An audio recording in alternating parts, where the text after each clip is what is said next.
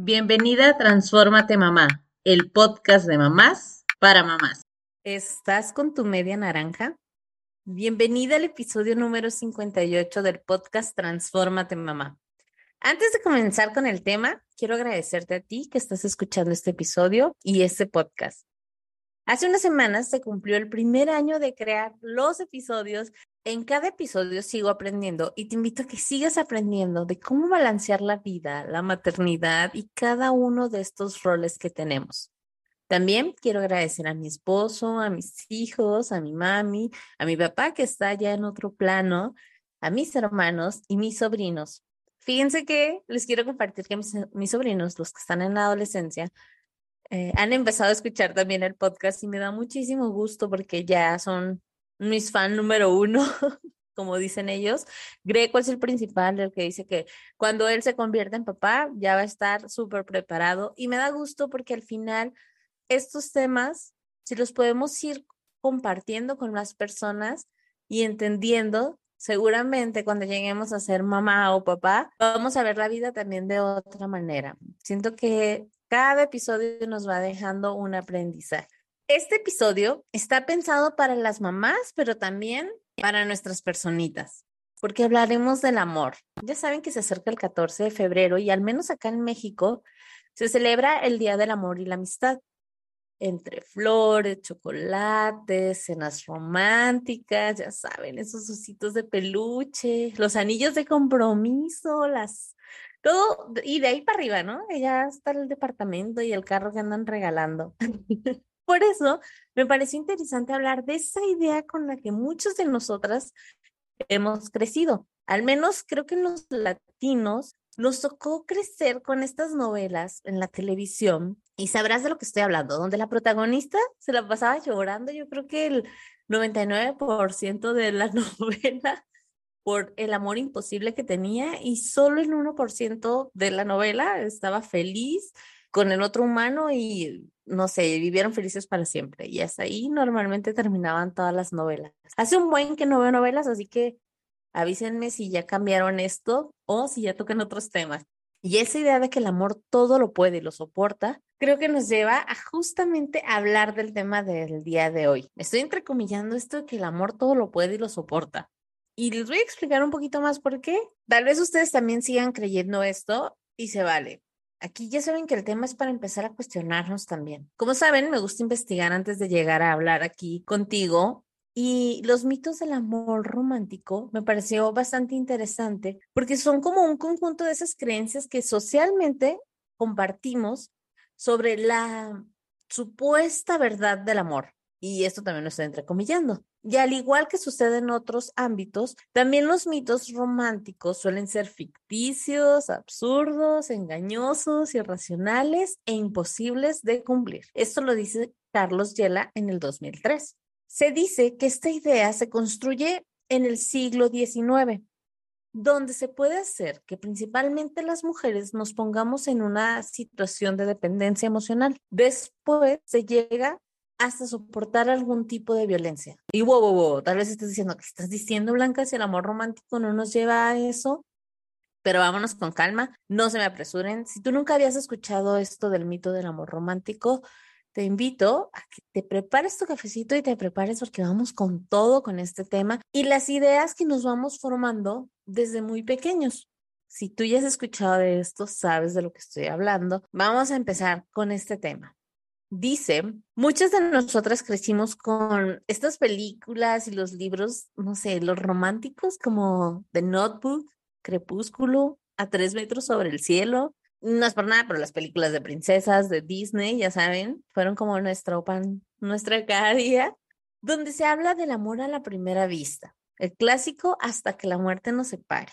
Ese amor apasionado, las peleas y los besos apasionados debajo de la lluvia. No es por nada, pero sigo esperando ese beso apasionado debajo de la lluvia. Amor, por favor, ponte pilas. O sea, donde todo es intenso y pasional y todo me refiero hasta las emociones buenas como los enojos y demás se vuelven así de intensos porque los celos se desbordan para estar con la otra persona por ti y para ti, ¿no? Y luego nos hacemos como esta idea de que nadie conoce a esta otra persona mejor que tú. O sea, tú eres el que va a encontrar ese buen corazón que tiene, nada más que se pone una como una barrera para que no lo veas, porque se hace el rudo y no sé, creo que ahí sale nuestro lado terapeuta queriendo eh, mostrarle al mundo lo bueno que es esta persona. Y no sé si les pasó a ustedes, pero hay una escena que me encanta de las películas donde cuando vas a viajar y que llega el chavo así corriendo al aeropuerto, yo creo que pues si está acá en México tuvo que pagar un vuelo eh, para pasar y detenerte corriendo que te bese, te dice que no te vayas, que quiere estar contigo para siempre esas ideas del amor romántico. Todo esto más o menos es a lo que me refiero con el amor romántico. No sé si les hizo sentido una u otra y que ustedes también, la verdad es que yo también esperaba que sucediera algo así, que alguien dejara todo por mí, me fuera a buscar al aeropuerto, me detuviera, aunque yo ni viajaba en ese tiempo, pero pues, era chido, ¿no? Estas ideas como que nos las vamos formando de todo lo que vamos aprendiendo a lo largo de nuestra vida. Y tal vez estás pensando, no le veo nada de malo en todo lo que estás diciendo, Blanca, no entiendo por qué es un mito y demás, pero vámonos por partes. A mí me pasó que ahora que soy más grande me doy cuenta de, mm, ok, ¿por qué no está bien tener estas ideas o empezarlas a cuestionar un poco más? Pero sinceramente, por muchos años, y yo creo que todavía me sigo cachando en varias de estas ideas y esperando que la otra persona adivine mis pensamientos, ¿no? Como el clásico, la clásica frase que dice, no, si te lo tengo que pedir, ya no lo quiero. Y wow, wow, wow, wow, vamos un paso atrás. Si te lo tengo que pedir, pues te lo pido. Es importante porque la otra persona no necesariamente va a estar en el mismo mood que nosotros. Para entender mejor de, de todo esto que estoy hablando, y a qué me estoy refiriendo con el amor romántico, te voy a compartir algunas de las características que nos hemos creído que tiene el amor romántico, pero sobre todo porque no es tan bueno bueno, no quiero decir bueno o no, porque eso ya es de cada persona, pero como crecer con esta idea y como también nosotras como mamás lo estamos compartiendo con nuestros hijos, ¿ok? El punto número uno de esto es las características, de las características que te estoy mencionando, es la entrega total a la otra persona. O sea, casi, casi tú y yo somos uno mismo, wow, está súper aplicado en esto. Te desvives por la otra persona, por darle todo para que se dé cuenta de todo el amor que le tienes, cambiar tus gustos, cambiar tu manera de ser, tus amistades, es una entrega total a la otra persona. Tal vez es cuando lo decimos con palabras, dices, ay, no, se caso, pero es muy importante cuestionarnos cuántas amistades tienes al día de hoy, si es que estás en una pareja, eh, tienes tú tus propias actividades, tus gustos, tu tiempo para ti.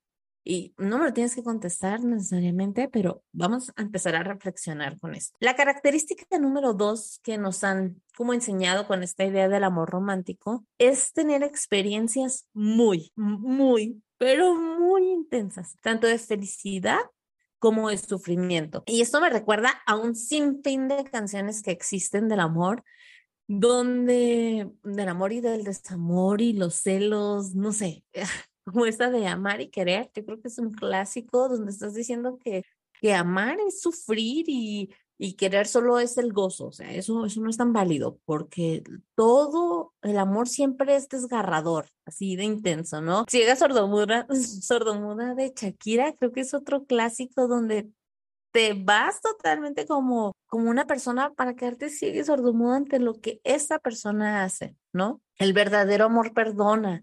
Esa seguramente la has escuchado. Otra que se llama como Solamente tú. Y ahí, no sé, piensa en una canción de amor que, esas que desgarradoras, intensas. Y yo recuerdo justo que cuando estábamos buscando canciones para la boda, cuando mi esposo y yo nos íbamos a casar, después ya de los chamacos decidimos casarnos por la iglesia en ese, en ese momento. Y la verdad es que ya fue mucho más relajado todo el asunto de la boda, el buscar las cosas. Nos divertimos muchísimo tanto en el previo como en el momento de la boda. Pues ya sin tantas etiquetas, ¿no? Ya, ya, ya teníamos hijos y todo, entonces solo nos quedaba disfrutar la fiesta. Recuerdo que estábamos buscando canciones porque queremos que el mariachi tocara mientras cenábamos. Fue tan difícil encontrar canciones de amor. O sea, de esas donde fuera un poco más equitativa la cosa, donde no solo te la pasara sufriendo por la otra persona, porque realmente muchas canciones, muchos libros nos han hecho pensar en esto, ¿no? Que, el amor lo tienes que sufrir, con todo llevarlo a la parte súper intensa. Sinceramente, el día a día no es así, o al menos no para todos debería ser así. No puedes estar siempre brincando de la felicidad al sufrimiento pasional en todo momento, todos los días, a cada hora de tu vida. ¿Estás de acuerdo? Oigan, y claro que he cantado estas canciones, ¿eh? Y se las he dedicado a más de un güey, yo creo, perdón por mi francés, pero claro que sí, porque todos estuvimos ahí, porque crecimos con estas ideas, pero a veces cuando nos ponemos con el oído crítico escuchar las canciones dices, wow, espérame, no, no va por ahí. Otra de los puntos a las características que tiene este amor romántico es perdonar y justificar todo el nombre del amor. Y yo entiendo que hay cosas que, que debemos aprender a perdonar, no justificar a la persona, pero somos muy buenas a veces justificando. Pero el amor no puede perdonar las faltas de respeto, las humillaciones, la manipulación, el no poder tener un compromiso. esa falta de compromiso, esa falta de interés de la persona, las mentiras, los engaños, y no hablemos de un maltrato físico, psicológico. O sea, todo esto son conductas violentas y a veces las justificamos en nombre del amor. Ah, es que no es así. Ay, es que es que me ama tanto. No sé, quizás tú lo has dicho, lo has escuchado en más de una ocasión a alguna amiga. Es me ama tanto que, que por eso se pone celoso, ¿no? Justificamos los celos, estos celos irracionales. O hasta el punto de decir, ah, es que yo hice mal en, en hacer esto y él está bien, o sea, me está humillando, me está tratando mal y demás, entonces vamos llevando el nombre del amor a justificar y perdonar acciones que tenga la persona, a dejar pasar cosas que hace. Me gritó, golpeó la pared, por decirlo de alguna manera, pero ah, es que estaba tan enojado que fue su manera de sacar el enojo, pero al día siguiente llegó con flores, nos llevó a cenar y nos hizo esto y el otro. es que si nos ama, solo tiene que trabajar en sus emociones. Estamos perdonando y justificando estas acciones violentas. Y estoy en este punto como entre, como yendo mal extremo también, pero sí sucede que justificamos y perdonamos porque la persona no va a llegar a ti el primer día te va a golpear y luego tú te vas a quedar ahí, ¿no? Esto empieza con pequeñas cosas, acuérdense. Díganme si les gustaría que habláramos más de las conductas violentas que existan en las relaciones de pareja. Me parece un tema bastante interesante que podemos abordar con mucho, mucho más detalle. Otra de las características del amor romántico es estar todo el tiempo con la otra persona. Recordaremos que el amor puede dirigirse a otras personas, no solamente al amor de pareja, también a amigos, familia, a nuestros hijos, a nuestras mascotas, a ti mismo sobre todo. Así que no deberíamos descuidar otro tipo de relaciones por estar todo el tiempo en pareja. Y fíjense que les quiero compartir una historia porque ya saben que yo siempre aquí me ando balconeando. Pero yo recuerdo haber tenido un novio en la prepa donde esta persona abarcaba totalmente mi tiempo después de la escuela. Salíamos, me acompañaba a mi casa, comíamos juntos, hacíamos tareas juntos y ya más tarde se iba a su casa, todavía me escribía cartas y en ese momento yo lo veía todo bien, qué lindo que él quisiera pasar tanto tiempo conmigo. Cuando empecé a crecer, con los años empecé a cuestionarme muchas cosas, me di cuenta cómo esta persona al final me iba alejando de otras actividades, de otras personas, de otras reuniones, por estar todo el tiempo con él. Nos fuimos a estudiar la misma carrera en la universidad, ahí ya después, pero te das cuenta cómo tu vida empieza a rondar solo con esta persona. Entonces, y esto nos lo hacen creer que está bien, que, que el amor es así, que tenemos que estar todo el tiempo, a toda hora, en todo momento con nuestras parejas o solo tener actividades con ellos. Y la verdad es que no. Ahora que yo lo veo, digo, qué mal. ¿Cómo, cómo estaba así, tan tapada en este tema, no? Pero bueno, de esto también se aprende y se los comparto, porque también lo podemos ver cuando nuestras hijas, nuestras personitas, nuestras personitas hombres empiezan a tener pareja, ¿no? Y quieren pasar 24/7 tiempo con alguien más. Entonces, también enseñarles a que es importante que ellos sigan trabajando en su tiempo y en sus otras relaciones, que está bien salir con los amigos, que está bien hacer actividades con la familia, que está bien salirte con la mascota, que está bien ir a hacer el deporte que te gusta o la actividad que a ti te gusta y entre todo eso repartir como el tiempo, ¿no? El punto número cinco es desesperar ante la sola idea de que la persona amada se vaya. Esa es la promesa del amor infinito, clásico de y vivieron felices para siempre. ¿What?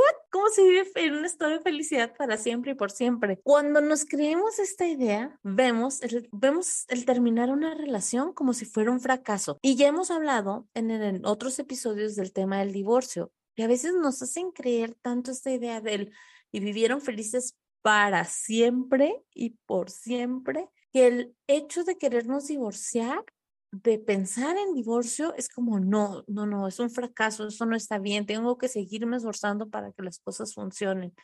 Y no me malentiendan, claro que tenemos que esforzarnos y hacer cosas para que nuestra relación funcione, pero también hay límites y hay límites que tenemos que marcar, hablarlo, tomar terapia tal vez, vaya, lo que a cada pareja le funcione, pero también el poder decir hasta aquí y hasta aquí. Y creo que antes lo veíamos mucho en las relaciones como de las abuelitas, de los abuelitos, el cómo lo voy a dejar. Pues es que él es así y así hemos estado toda la vida y está bien, independientemente de cómo te trata o cómo es contigo o cómo es su relación en general, no estoy solamente culpándolos a ellos, sino que tal vez ya la relación es si quieres buena y seguimos ahí porque, porque así lo dicen, porque vivieron felices para siempre, debería ser así, hasta que la muerte nos separe, todas estas ideas locas que nos estamos haciendo. Tal vez nosotros ya estamos más grande y ya lo cuestionamos más, pero también estas ideas es importante cómo las transmitimos con nuestras personitas. Punto número seis, idealizar a la persona o bien creer que la podemos cambiar.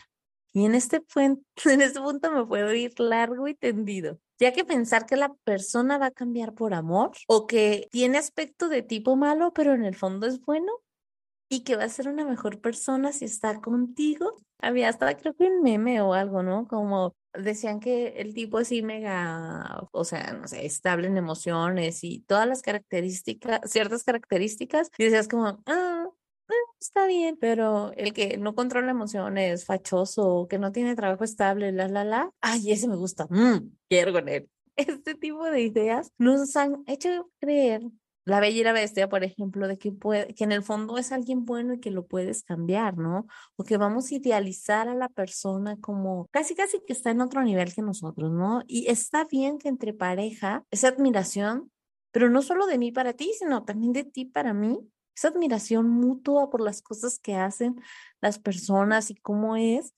sin embargo, no idealizarlo y menos pretender que queremos cambiar a alguien. Porque si queremos cambiar a alguien, entonces nosotros deberíamos estar cambiando, pero de persona. O sea, no es con él. No es porque, ay, cuando tenga hijos ya va a cambiar. Ay, cuando nos casemos ya va a cambiar. Ay, cuando no sé, lo que quieran. Aquí pónganle lo que ustedes crean y lo que funcione mejor. Estas ideas de que nosotros podemos cambiar a las personas no es así. La única persona que podemos cambiar es a nosotros mismos y esa es nuestra chamba. O sea, no nos toca cambiar a nadie más, ni por amor creer que él va a cambiar, ¿no? Porque nos quedamos con estas ideas. Creemos que esta es la persona que queremos, pues va con todo, ¿no? Con las cosas buenas, no tan buenas y demás.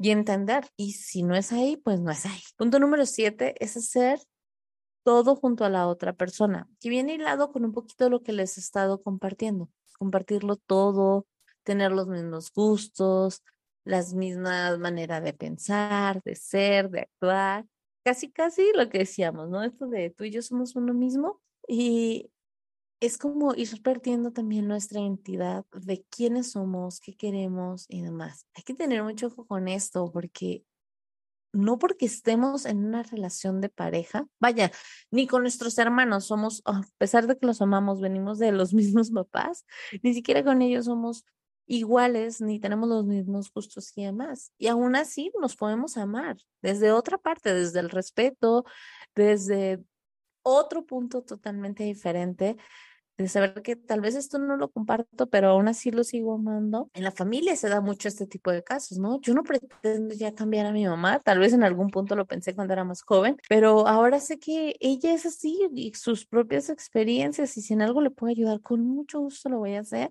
pero no por eso pretendo cambiar a las personas, porque eso no es el amor, no se trata de cambiar. Oigan, y tampoco vayan a creer que, que no creo en el amor, claro que creo en él, lo sigo cuestionando, eso sí, y también quiero invitarte a ti a que lo cuestiones. Y tengo tres preguntas que valdría mucho la pena que contestaras, que te dieras el tiempo de atenderlas. Número uno, ¿qué es el amor para ti?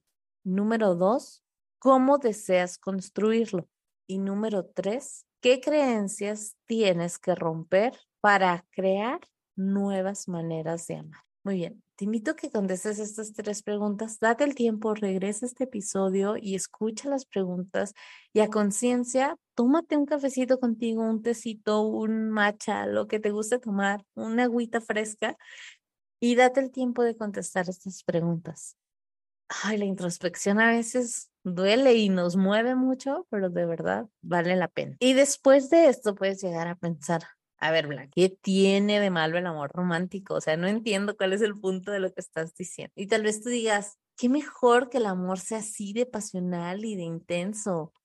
Pero el mito del amor romántico, número uno, nos puede llevar a pensar que todos necesitamos vivir en un cuento de hadas y nos puede llegar a causar mucha desilusión no poder llegar a esa intensidad. Y me ha tocado platicar con varias mamis amigas que justamente decimos, o sea, es que en el día a día no es así, o sea, no podemos estar tan intensas ni tan pasionales como se ve en las películas, ni viviendo el amor y sufriendo todo el tiempo, porque también hay una realidad. El día a día, nuestras actividades, nuestras preocupaciones, nuestras ocupaciones necesitan también de nuestro tiempo. Entonces el amor romántico a veces nos hace creer que vamos a vivir en un cuento de hadas, pero con, con mucha intensidad. O sea, que siempre se tiene que sentir esa llama en todo momento y todo lo bueno y todo lo malo vivirlo intensamente.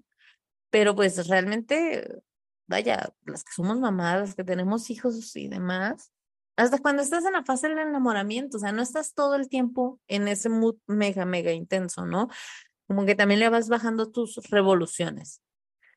Y número dos, que en lo personal me parece que es de lo más importante, de por qué debemos cuestionar este mito del amor romántico, contribuyen a continuar con patrones de conducta desiguales que con frecuencia nos pueden conducir a la violencia en las relaciones de pareja. Y esto no lo digo yo, no lo estoy inventando yo, lo dice la ciencia, como dicen por ahí. ¿Es tan malo entonces ser románticas? Tal vez estés pensando, pero es que yo amo el romanticismo.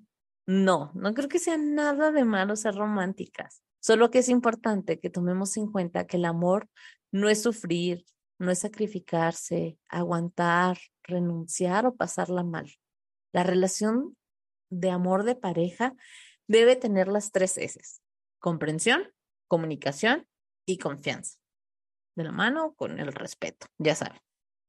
Entonces, creo que es importante que claro que se vale ser románticas, que claro que se vale tener atenciones, que claro que se vale también esperar cosas, pero díselo, díselo a esta persona, ¿no? Que era lo que les comentaba. Eh, si te lo tengo que pedir, ya no lo quiero. No, si te lo tengo que pedir, te lo pido, porque sí lo quiero y necesito que tú sepas lo que yo estoy esperando.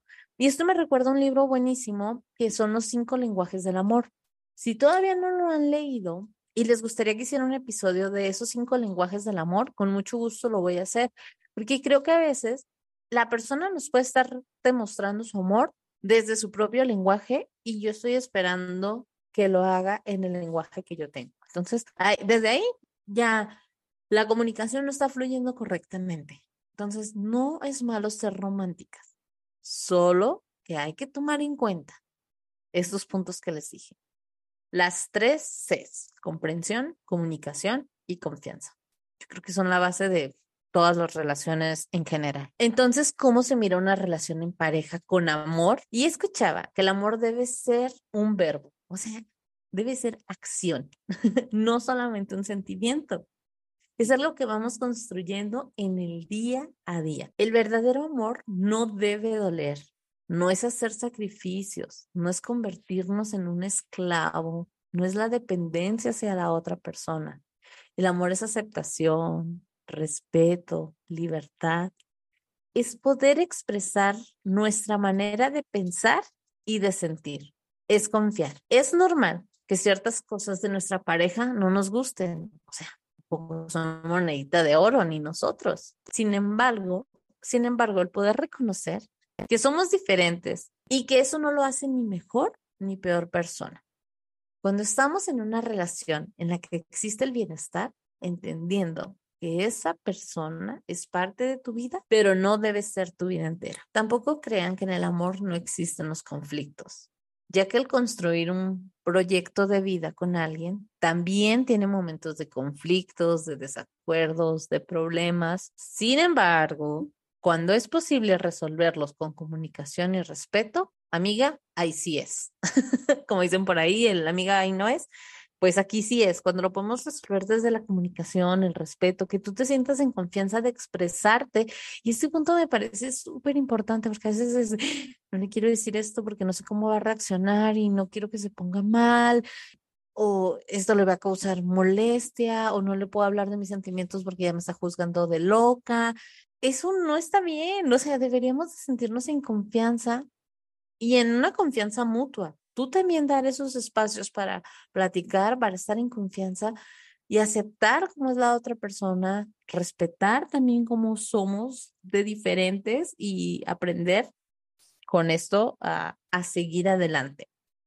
Que como pareja podamos aprender a poner el respeto y nuestros límites, a respetar también los límites de nuestra pareja. Eso me parece súper importante y no crean que se los estoy diciendo y para mí ha sido súper sencillo. Ha sido algo que también he tenido que aprender porque creces con estas ideas locas del amor romántico y que a veces dices, no, no, yo no creo en, yo no creo en el amor, ¿no? También por ahí puedas llegar a pensar, pero tal vez no crees en el amor porque crees en estas ideas. Entonces dices, no, es que el amor no es así. Pues no, debe ser diferente. Ahora bien, también quiero llevar este punto al tema de la relación con nuestros hijos, porque me parece con todas estas personitas, que si crecen en un entorno donde nuestros hijos no se sienten merecedores, se sienten inseguros, o de, donde constantemente están siendo invalidados, crecen creyendo que tienen que ganar de alguna manera la atención de mamá o papá, esto lo llevan a ver algo como normal, ¿no? Como, ah, esto es lo que hay, pues así es en todas partes. Y leí una frase que me gustó y me asustó mucho al mismo tiempo de cómo se vería esto. Dice, cuando, cuando comiste migajas toda tu vida, llegas a creer que es el plato fuerte.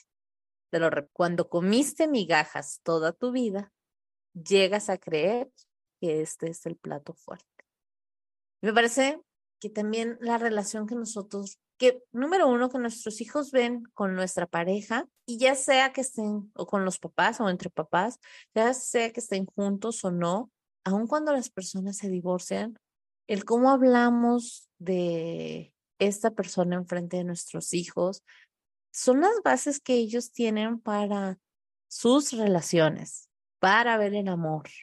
Somos el espejo de ellos o su, prim su primer encuentro con el amor y también el cómo nos relacionamos con ellos. Y, y si nosotros somos los primeros que, que, ah, te tienes que ganar mi amor, ah, yo no te quiero si no haces esto, ah, yo no te quiero si no haces el otro, pues desde ahí estamos enseñando una conducta, un patrón que luego alguien más en una relación de pareja puede llegar a, llevar al día a día. ¿Estás de acuerdo? Es necesario, creo yo, comenzar a vivir el amor de otra manera sentirnos merecedores, que podemos sanar y crear nuevos vínculos afectivos con nosotras y con las personas que nos rodean. El mito del amor romántico nos puede llevar a pensar que todos necesitamos vivir en un cuento de hadas y eso llega a ser una gran desilusión no poder llegar a esa intensidad.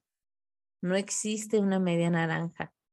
Te invito a que seas la fruta completa, la naranja completa, la papaya, la sandía, el melón, lo que tú quieras. Sé una persona completa que se junta con otra persona que está completa y que van de la mano, van creciendo juntos con el respeto, con amor. Y el amor se ve de diferentes maneras. También te invito a escuchar el episodio donde hablamos de las diferentes etapas del amor y del amor en pareja se lo grabamos con la psicóloga Saraí. La verdad es que está bastante interesante porque no podemos vivir toda la vida en esta etapa del mega enamoramiento. O sea, no siempre vamos a estar en esta etapa con las maripositas en la panza. Y recuerdo que hay una frase también que dice algo así, ¿no? De si te hace sentir maripositas en la panza, mejor quédate con el que te pone los pies en la tierra, ¿no? Algo así. Porque es mucho mejor estar en una relación donde claro que es necesario sentir amor, sentir pasión, admiración, pero también que esté rodeada de comunicación, donde nos podamos sentir seguras, donde exista el respeto. Recuerden las tres Cs que les estaba mencionando, donde exista la confianza también, la comprensión y la comunicación. Espero que te haya gustado este episodio del amor romántico. Te invito a que también lo escuches con tus hijos los que están principalmente en esta etapa de, encontrar el amor o su primer amor, porque es importante es que ellos también em, se enseñan a reconocer cómo realmente se vive el amor, que ellos piensen qué es el amor para ellos, cómo desean construir el amor y qué tendrían que romper para crear una nueva manera de amar. Aquí en las notas del episodio les voy a dejar un video que a mí me gusta muchísimo, que habla de cómo a veces vamos normalizando esas conductas del amor, del mito del amor romántico, y llegan a causar una desigualdad entre la pareja y esto llegar a la violencia. Es un episodio que próximamente me encantaría poder traer aquí a la mesa a hablar de la violencia. Violencia. Dime si también para ti es importante este tema. Pues muchísimas gracias si llegaste hasta este punto del episodio. Adiós. Gracias por escuchar este episodio. Si te gustó, te pido que lo califiques con 5 estrellas y lo compartas con otras mamás. Te invito a seguirme en Instagram en arroba mamá y escucharme la próxima semana en otro episodio del podcast de mamás para mamás. Transfórmate mamá.